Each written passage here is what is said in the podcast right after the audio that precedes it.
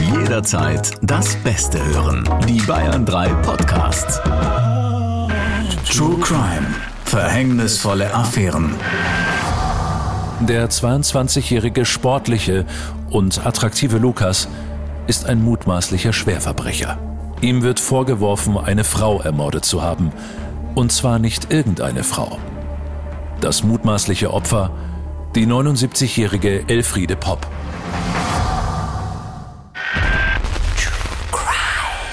Strafverteidiger Dr. Alexander Stevens erzählt im Gespräch mit Bayern 3 Moderatorin Jacqueline Bell von seinen spannendsten Fällen. Das fühlt sich irgendwie heute jetzt schon so ein bisschen an. Kennt ihr das, wenn ihr auf dem 10-Meter-Turm steht und dann steht ihr da und müsst, ihr wisst, ihr müsst runterspringen und es sagt immer wieder, jetzt komm, jetzt springen. Und umso länger du wartest, desto schwieriger wird es eigentlich. Und so ist es jetzt. Eigentlich will ich noch gar nicht die nächsten Folgen aufnehmen, weil man weiß, es ist die vorletzte Folge, die wir heute aufnehmen. Oh Mann. Oh. Wie schön, dass ihr heute wieder dabei seid. Ihr habt es gerade eben schon gehört. Heute haben wir wieder einen Fall, der geht an die Substanz. Und ich freue mich wieder sehr, dass du mit dabei bist. Rechtsanwalt Dr. Alexander Stevens. Hallo. In dieser Folge haben wir einen Fall für euch. Da könnt ihr euch mal reinversetzen in Alex und überlegen, wie ihr den sehen würdet. Also ist der mutmaßliche Täter wirklich schuldig oder nicht? Alex, du hast ihn nämlich vertreten. So viel können wir jetzt schon mal am Anfang verraten. Und diese Story hat wieder eine sehr spannende Wendung. Solche Fälle bringst du ja immer sehr gern mit. Ja, wir sprechen gleich noch genauer drüber, wenn wir uns das näher angeguckt haben. Erstmal nochmal danke, danke, danke, danke für eure vielen tollen Nachrichten. Melanie schreibt, auch diese Podcast-Staffel ist wieder toll gemacht. Ganz großes Lob an euch. Euer True Crime-Format bietet einen wirklich interessanten Einblick in das deutsche Rechtssystem und erzeugt bei mir als österreichische Jurastudentin oft einen Aha-Effekt. Die Unterhaltung kommt dabei auch nicht zu kurz und ich wollte euch mal sagen, ihr habt richtig angenehme Stimmen. Also eine angenehme Stimmfarbe. Als Musikerin fällt einem das sofort positiv auf. Oh, vielen Dank. Ah. Ja, vielen Dank, Melanie. Da freuen wir uns natürlich sehr über solche Nachrichten. Aber wir haben wie immer auch ein paar Fragen von euch reinbekommen. Hier die Martina aus Regensburg, die will von dir wissen, Alex, bist du eigentlich vor Verhandlungen aufgeregt? Ja, na klar. Ich vergleiche das immer ganz gerne mit Schach, nur mit lauter Unbekannten. Du weißt gar nicht, welche Spielzüge diese Figuren können. Denn es kann wirklich alles passieren. Du musst ja deinen Mandanten im Griff haben. Was machst du, wenn der plötzlich doch spricht und du hast aber mit dem abgesprochen, er soll nichts sagen? Du weißt nicht, welche Anträge zum Beispiel ein Staatsanwalt stellen wird. Du weißt nicht, wie der Richter ist, wenn du ihn davor nicht kennst.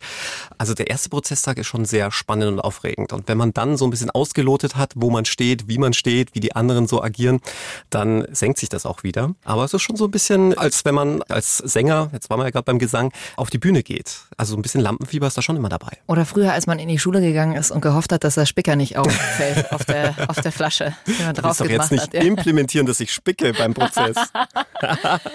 Hast du denn auch manchmal bei deinem Job den Moment, wo du sagst, ach, das war jetzt irgendwie nicht mein allerbester Tag, so wie ich es auch manchmal habe, habe eine Sendung und denk mir, oh, irgendwie habe ich heute nicht so performt wie sonst. Ja, natürlich hat man das. Also ich habe das vor allem dann, wenn man Zeugenbefragungen hat. Und Zeugenbefragungen sind, wissen ja unsere Zuhörer aus unserer zweiten True Crime Staffel, dass ja sehr viel auf dem Zeugenbeweis letztlich münzt in Deutschland. Ja, also fast 70 Prozent aller Gerichtsurteile beruhen auf reinen Zeugenaussagen, weil man eben nicht irgendwelche DNA-Spuren hat, Fingerspuren und so weiter. Und deswegen muss man Zeugen sehr hart und sehr lange auch befragen als Verteidiger. Und ich habe das schon einige Male erlebt, dass du den Zeugen eigentlich genau da hast, wo du ihn haben willst. Ja, und genau weißt, okay, wenn es jetzt dabei bleibt, dann habe ich einen Freispruch oder da ist die Strafe entsprechend wild oder so. Und dann denkt man sich, ach, eine Frage habe ich noch. Also so ein bisschen wie bei Columbo, nur umgekehrt. Und diese Frage zerstört dir dann alles. Ja, weil die Antwort einfach so schlecht für dich ist, ja, oder so schlecht ausfällt, dass du denkst, scheiße, wieso habe ich nur noch diese eine Frage gestellt? Hätte ich einfach meine Klappe gehalten. Das ist mir schon ein, zwei Mal passiert und das ist dann sehr frustrierend. Einfach vorher Schluss machen. Genau. Wie, wie im Casino auch, ja. Wenn man mal was gewonnen hat und wenn es nur 10 Euro sind, dann sofort aufhören. Du kannst immer nur verlieren danach, wenn du schon mal was gewonnen hast. Ja. Ähm, bei der Situation hast du da ein konkretes Beispiel, was dich mal irgendwie dann tiefer reingeritten hat, obwohl du schon so gut an so einem guten Punkt warst? Manchmal sind es auch so gefühlte Nuancen, ja. Also ganz schlimm ist es ja auch, wenn du mit mehreren Kollegen verteidigst, ja. Und du hast den Zeugen genau da, wo du ihn haben willst. Und natürlich darf dein Mitverteidiger auch Fragen stellen. Und dann grätscht er dir rein und stellt noch eine Frage, die du halt absolut nicht gestellt hättest. Mhm. Und macht dir dann alles kaputt. Gibt's ja. natürlich auch, ja. Wenn du mit Leuten zusammenarbeitest, ne, wo du denkst, nein. Aber trotzdem, was ich vorhin auch noch mal meinte, was, wenn ich mich irgendwie verspreche oder sowas im Radio, dann denke ich mir, jo, okay, mein Gott, let it go. Aber bei dir geht es ja wirklich um, um Menschenleben letzten Endes. Wie verändert sich ein Leben? In welche Richtung geht es? Ja, Also das muss man sich auch immer wieder klar machen, dass gerade im Bereich der Sexualdelikte je nach Ausgang des Urteils das Leben schlicht und ergreifend vorbei ist. Ja, das soll jetzt natürlich nicht irgendwelche Taten von schweren Sexualstraftaten rechtfertigen, um Gottes Willen, aber umgekehrt muss man sagen, dass allein der Vorwurf und selbst wenn sich dann im Nachhinein herausstellt, dass der nicht richtig war oder schlicht und ergreifend gelogen oder falsch war, ganze Existenzen vernichtet. Und da lastet schon ein großer Druck auf den Verteidiger, auf den Strafanwalt, da möglichst schon zu gucken, dass man erst gar nicht in so ein Verfahren kommt. Dass auch die Medien zum Beispiel, mit denen muss man gut können, muss das auch abwägen können, wann sprichst du mit den Medien, wann sprichst du nicht mit den Medien.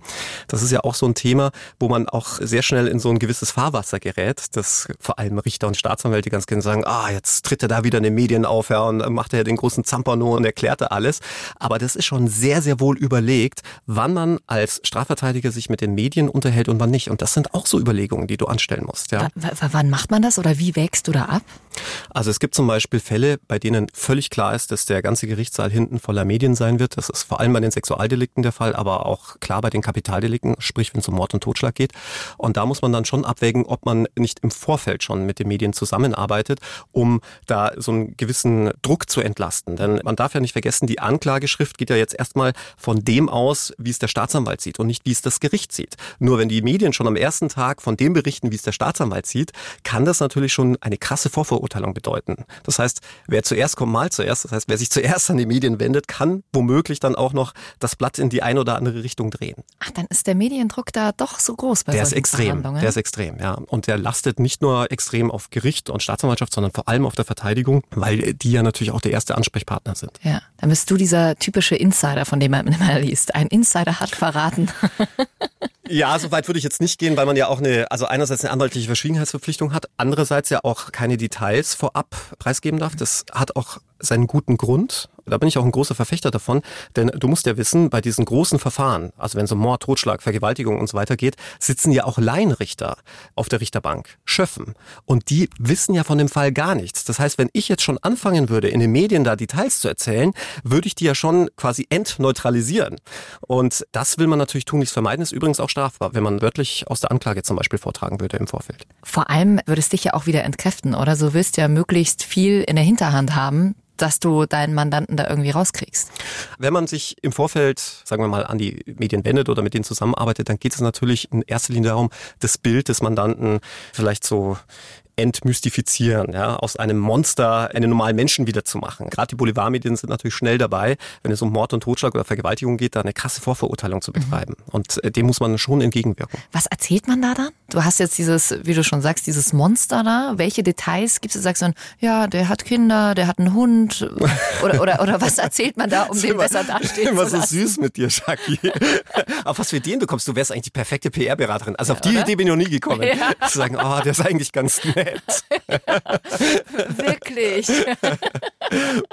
Nein, es geht natürlich in erster Linie auch darum, das, was vielleicht seitens der Staatsanwaltschaft schon durchgesickert ist oder seitens der Ermittlungsbehörden, das sind nämlich eigentlich meist die Insider-Tipps, ja, die Polizei. Will man so gar nicht glauben, aber ich staune immer wieder, was gerade die Polizeireporter für Beziehungen zur Polizei haben. Ja? Mhm.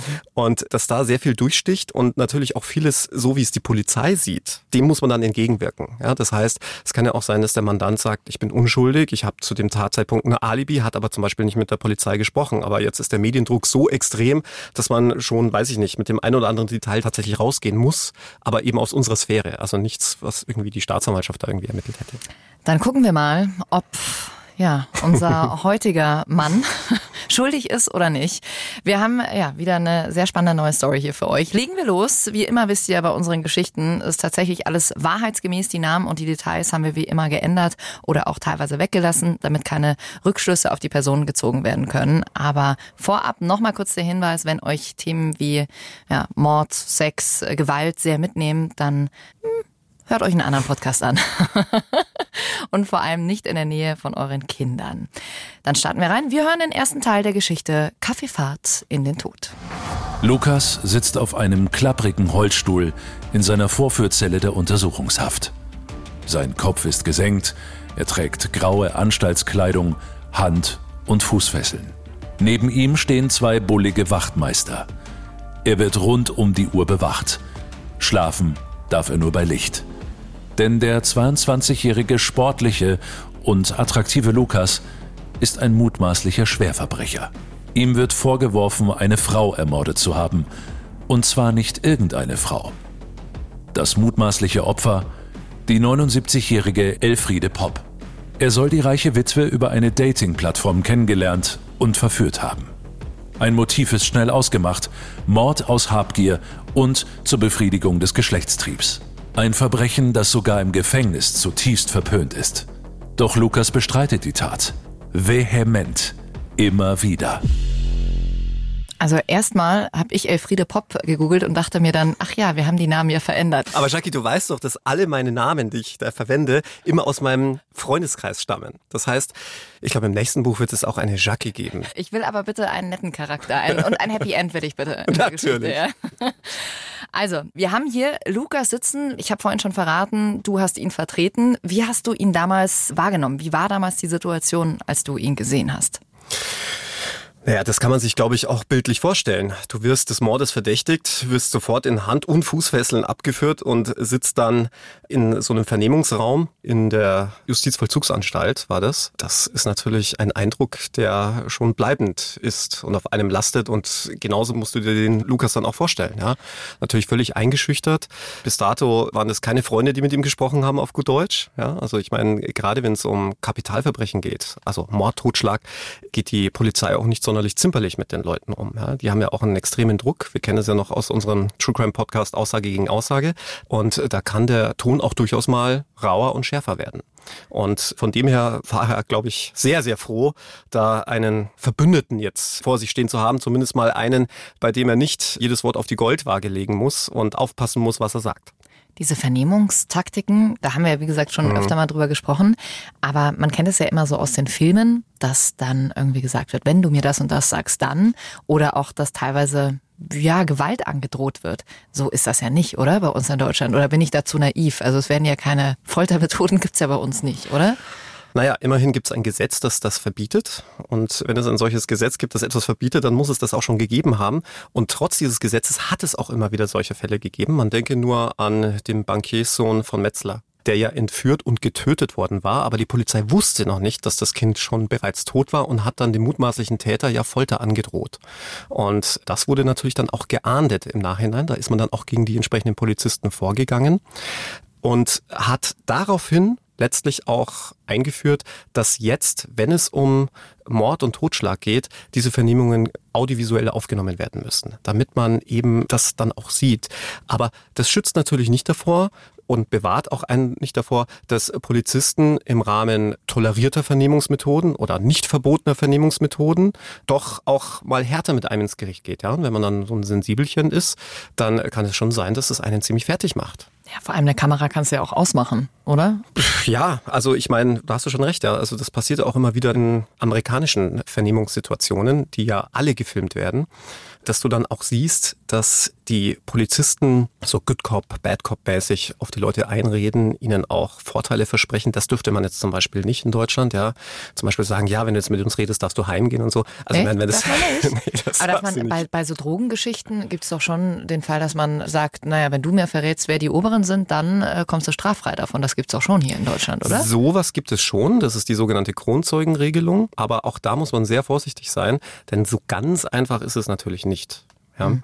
Es ist schon eine gewisse Gratwanderung, aber wie gesagt, das gilt jetzt auch mit dieser audiovisuellen Vernehmung zunächst einmal nur für die Kapitalverbrechen. Mhm. Das heißt, viele andere mutmaßliche Verbrechen oder Taten, die aufgeklärt werden sollen, finden nach wie vor noch im verschlossenen Räumchen statt. Und das ist ja auch das Credo, warum die Strafverteidiger unisono sagen, nicht mit der Polizei reden, weil vieles eben nicht wörtlich protokolliert wird. Der Polizist letztlich aufschreiben könnte, was er will, ja, und dann sagt er am Ende, habe ich aber anders verstanden. Und wenn man sich dann vor Gericht in Widersprüche verstrickt, ja, weil man etwas sagt, das man genauso schon vor, weiß ich nicht, sechs Monaten gesagt hat, aber behauptet wird, nee, das habe man anders gesagt, dann hat man einfach ein Problem mhm. bei der Glaubwürdigkeit oder bei der Glaubhaftigkeit seiner Aussage. Okay. Und das ist eigentlich der Hauptgrund, warum man sagt, niemals mit der Polizei sprechen, auch weil man ja nicht wirklich umreißen kann, was haben die gegen einen in der Hand. Du kennst ja die Ermittlungsakte nicht, wenn du Beschuldigter bist. Ja. Die können dir ja alles erzählen. Okay, Wir kommen noch mal kurz zu Lukas. Du hast Lukas damals relativ fertig vorgefunden. Er wurde schon vernommen. Wie hat er in dem Moment dann auf dich reagiert? War das so, oh Gott, zum Glück bist du da? Oder du hattest ja wahrscheinlich auch so eine Einschätzung in dem Moment schon von ihm. Ja, ich hatte noch relativ wenig vom Tatvorwurf gehört. Er saß ja in Urhaft, sollte dem Ermittlungsrichter vorgeführt werden. Und von dem her wusste ich auch ehrlicherweise noch nicht genau, was mich erwartet. Ich wusste, es geht um einen Mord. Und ich wusste, dass man ihn hier als Hauptverdächtigen festgenommen hatte. Und klar, wenn du des Mordes verdächtigt wirst, allein dieser Verdacht macht dich doch schon fertig. Ja, egal ob du es warst oder nicht. Ja, wenn du es warst, bist du fertig, weil du erwischt wurdest. Und wenn du es nicht warst, denkst du, scheiße, werde ich jetzt lebenslang hinter Gittern ja, verbringen. So oder so. Es ist ja auch irgendwie eine besondere Konstellation. Ne? Also ein hübscher junger Mann vergeht sich einer fast 80-jährigen Frau. Ist jetzt auch nicht so das Üblichste, das Alltäglichste. Tatsächlich. Aber ich sage ja immer, es gibt nichts, was es nicht gibt. Ja. ja. haben wir ja schon so oft jetzt gehört, gerade in dieser Staffel. Ja, es schließt sich eigentlich aus. Ja, also einerseits zu sagen, man tötet jemanden aus Habgier, weil man an seine Kohle will, und auf der anderen Seite, dass man jemanden meist aus Gründen der Verdeckungsabsicht nach einem Sexualdelikt tötet. Also Sexualdelikt und Gewaltdelikt aufgrund von Habgier, beides zusammen habe ich noch nie erlebt. Echt? Mhm. Aber stimmt, ja. Also entweder du hast sozusagen den einen Trieb oder den anderen Trieb. Also hin zum Geld oder hin zur letzten Endes Vergewaltigung, oder? Genau, weil es sind halt zwei völlig unterschiedliche Motive. Der eine tötet, um Sex zu haben und der andere tötet, um ans Geld zu kommen. Beides zusammen, es kam dir komisch vor. kam Moment. mir komisch vor.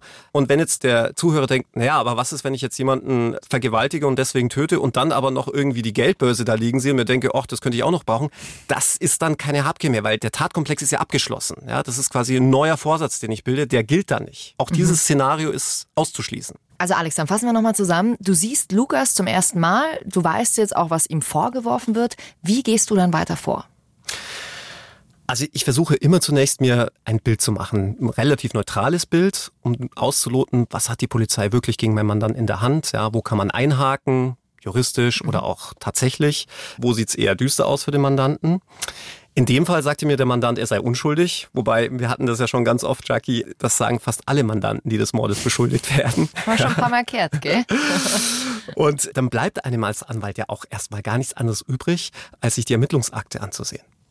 Ihr habt euch jetzt vielleicht auch schon ein Bild von Lukas gemacht. Könnte sein, dass sich das jetzt nochmal verändert oder sagen wir mal so ein bisschen schärft, weil wir hören jetzt rein, wer sein mutmaßliches Opfer ist und wie sich ihre ungewöhnliche Affäre überhaupt erst entwickelt hat. Elfriede Popp ist eine einsame, aber steinreiche Witwe. Sie gibt nicht viel aus, hat keine Kinder. Ihre zwei Nichten unterstützt sie ab und zu finanziell, obwohl sie weiß, dass die beiden sich eigentlich immer nur dann melden, wenn sie Geld brauchen. Sie kauft sich regelmäßig Operntickets, aber das ist nicht der Rede wert. Nur in eine Leidenschaft investiert sie etwas mehr. In Kaffeefahrten. Sie weiß zwar, dass ihr die Anbieter vor allem Billigware aus China andrehen wollen, aber Elfriede mag die Gesellschaft, das Reisen. Und so kauft sie deshalb auch regelmäßig bei den windigen Verkäufern ein. Mal ist es hässliches Porzellan, mal sind es Glückslose, ein anderes Mal lässt sie sich günstige, schlecht verarbeitete Heizdecken mit fragwürdigem Prüfsiegel aufschwatzen.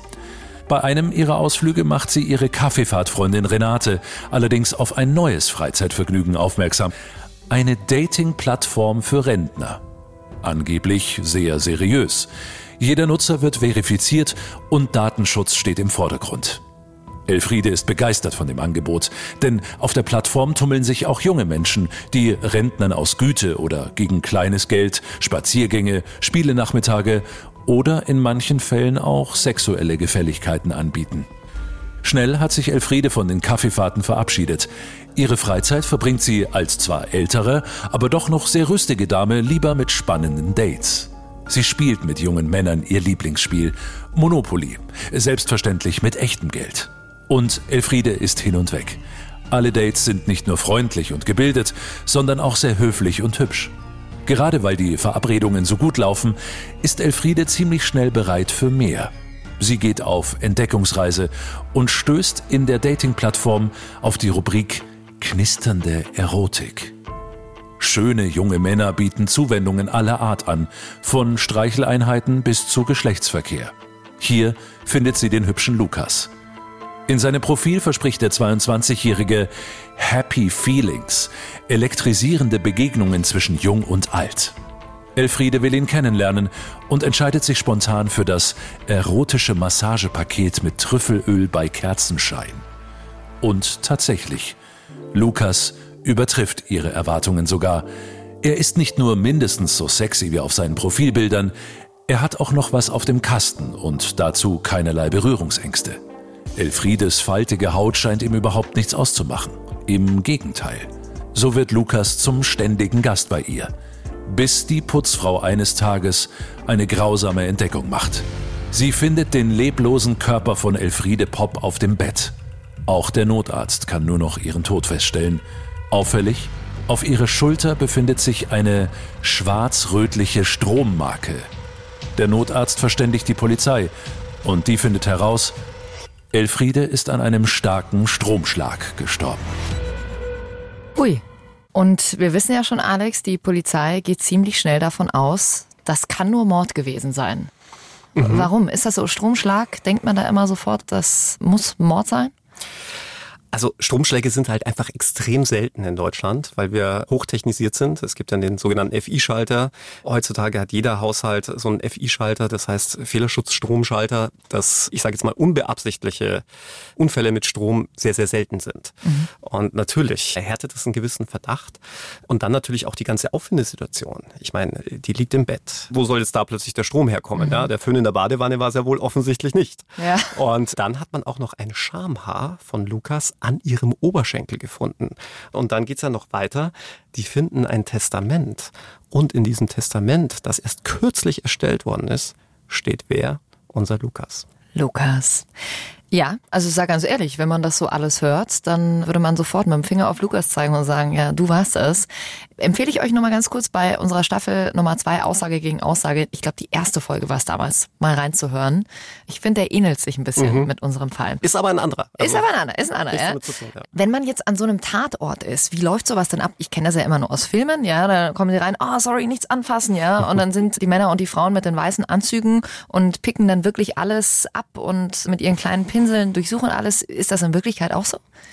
Ja, es ist in Wirklichkeit noch viel krasser. Also der zigarettenrauchende Tatortkommissar ist der Letzte, der den Tatort betritt. Ja, Als allererstes kommt natürlich die Spurensicherung und man bewegt sich dann vom inneren zum äußeren Kreis. Das heißt, man fängt an der Leiche an, die wird abgeklebt, die komplette Leiche wird abgeklebt mit so Tesastreifen, so muss man sich das vorstellen, um Phasespuren zu sichern und irgendwelche Partikel, Hautpartikel, Hautschüppchen und ähnliches.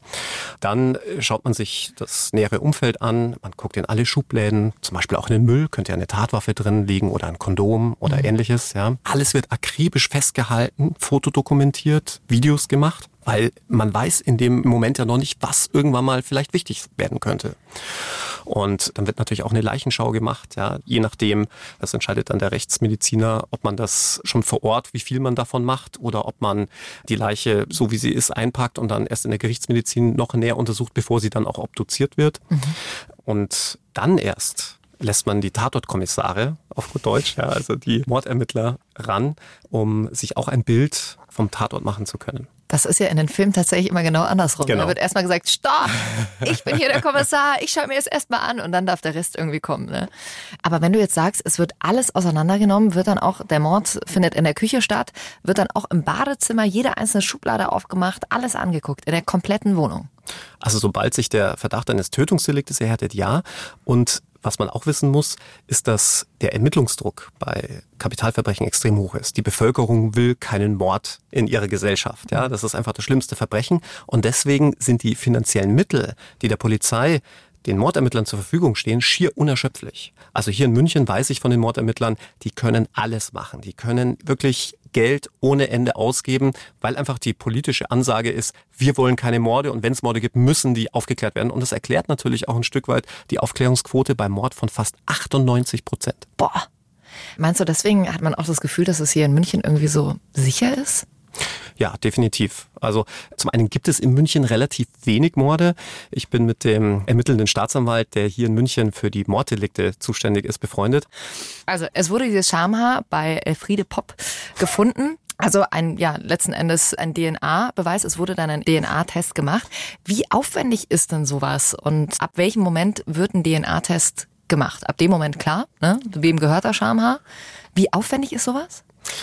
Ja, mittlerweile ist es nicht mehr so aufwendig. Ja, in den 90er Jahren hat man da wirklich Neuland betreten.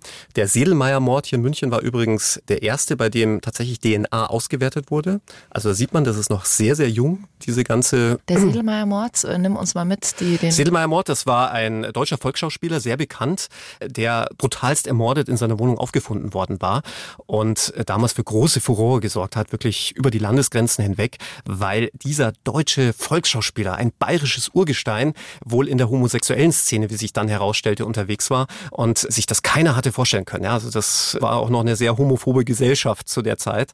Aber was viele eben nicht wissen, der eigentliche Durchbruch oder das eigentlich sensationelle aus forensischer Sicht oder wenn du willst aus kriminalistischer Sicht war, dass das der erste Mord in Deutschland war, bei dem DNA-Spuren eine Rolle spielten. Und wann war das? Das war in den 90er Jahren, ist der ermordet okay. worden. Ne? Krass.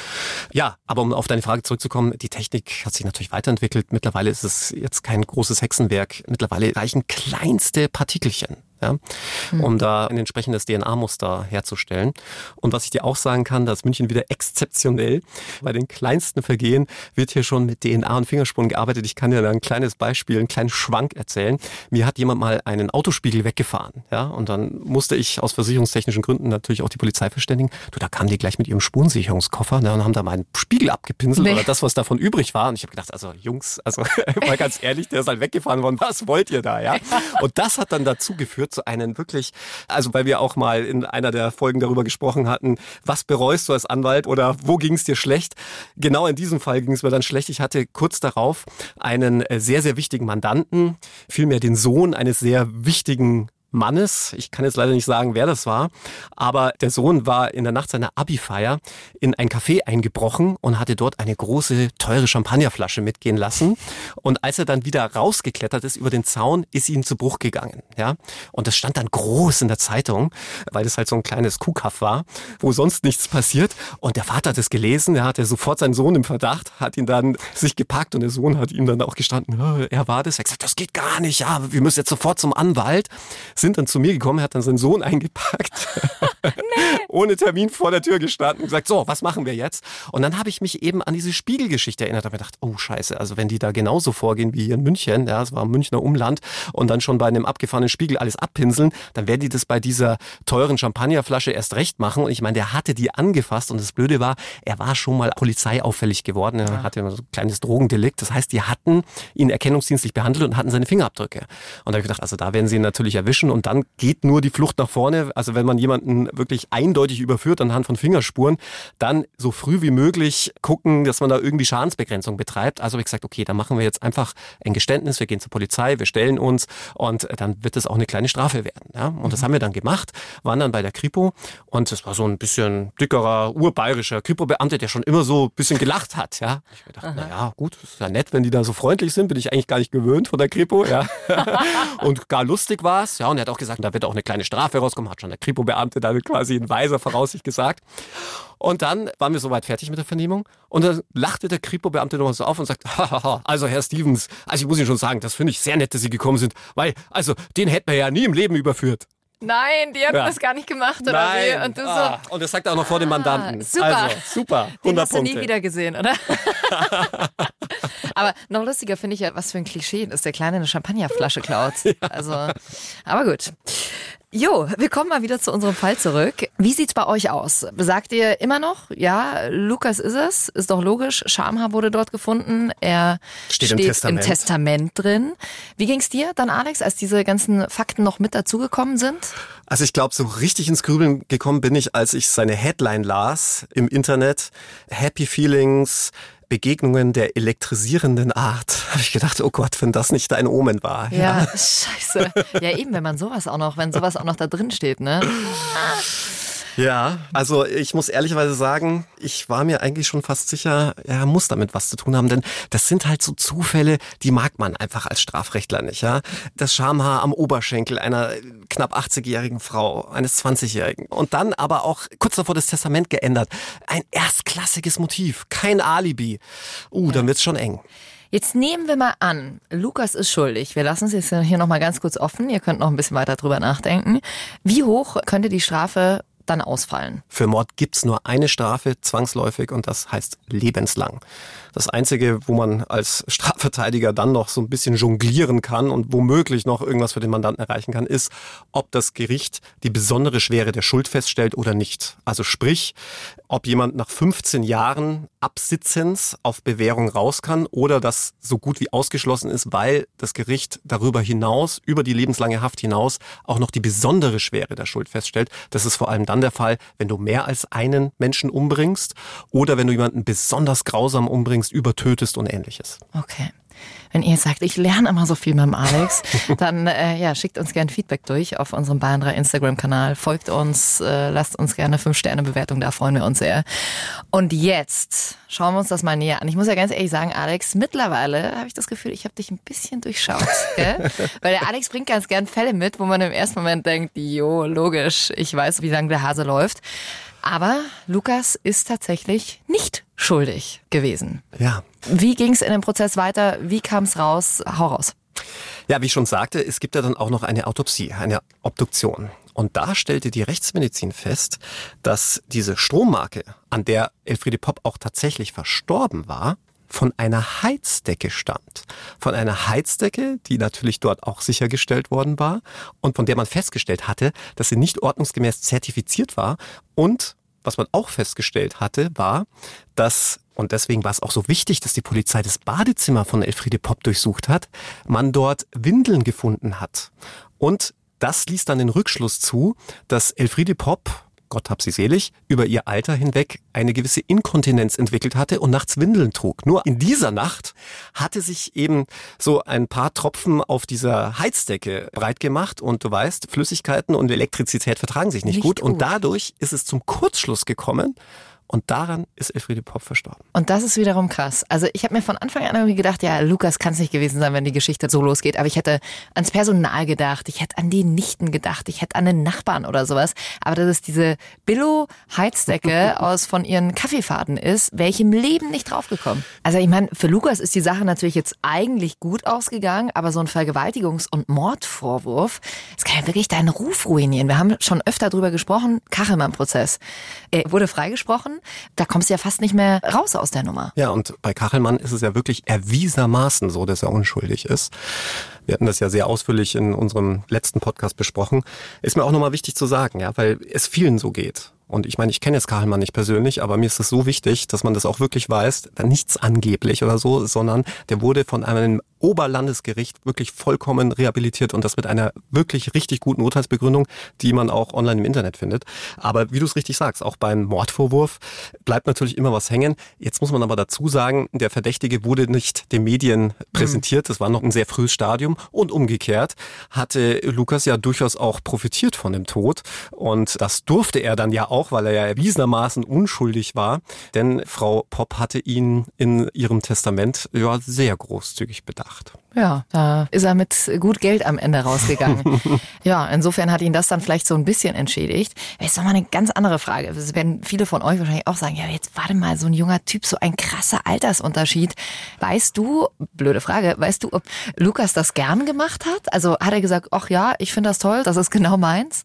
Du stellst immer Fragen, Jackie. Ja.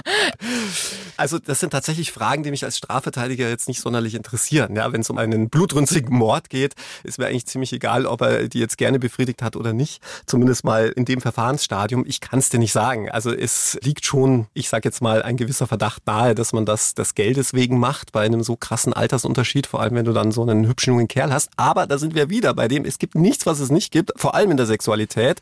Ich meine, gibt ja genügend Beispiele, ne, wo der Altersunterschied immens ist. So, es bleibt am Ende natürlich noch eine Frage offen. Lukas wurde freigesprochen, war nicht schuldig. Trotzdem ist Elfriede gestorben an der nicht zertifizierten Heizdecke. Was ist mit dem Hersteller passiert? Ja, den hat man sich natürlich zur Brust genommen und dann auch tatsächlich verurteilt wegen fahrlässiger Tötung und einiger Zolldelikte. Was heißt verurteilt? Kohle musste er zahlen, oder? Nee, also für die fahrlässige Tötung gibt es in der Regel eine Freiheitsstrafe zur Bewährung. Also heißt der Chef dann? Oder wenn man bei so einem, weißt du, wie ich meine, bei so einem Unternehmen, bei so einer GmbH, wer kommt dann da in den Knast? Ja, dann muss man sich immer angucken, wer ist in dem Unternehmen dafür verantwortlich. Man hat zum einen natürlich Aber das Problem, die sitzen in China, man hat da den Ingenieur, der diese Heizdecke erfunden hat, aber man hat auch den Vertreiber hier in Deutschland. Und der hatte ja vergessen, die zu zertifizieren, beziehungsweise zertifizieren zu lassen. Das heißt, der TÜV hätte da mal drüber schauen müssen und der hätte wahrscheinlich auch relativ schnell festgestellt, dass diese Heizdecke eben alles andere als geeignet ist, vor allem für Senioren, wenn da schon bei kleinsten Flüssigkeiten irgendwelche Kurzschlüsse auftreten, so dass man sich den dann zur Brust genommen hat und der ist dann auch bestraft worden. Puh. Das war's schon wieder mit unserem Fall. Wir hoffen, ja, euch hat's auch wieder ein bisschen Spaß gemacht mit uns. Ihr habt vielleicht auch ein bisschen was gelernt. Und Alex, wir freuen uns schon sehr auf nächste Woche und sind auch ein bisschen traurig. Ein lachendes Auge, Fall. ein weinendes Auge. Unsere letzte Folge nächste Woche. Hm. Aber dafür, das kann man verraten, ein wirklich krasser Fall. Es geht um Männer, die nach einem sehr ungewöhnlichen Date allesamt der Gruppenvergewaltigung bezichtigt werden. Oh, krieg ich schon wieder Gänsehaut. Macht's gut. Wir hören uns nächste Woche. Ciao. Verhängnisvolle Affären. Mehr packende Podcasts auf bayern3.de.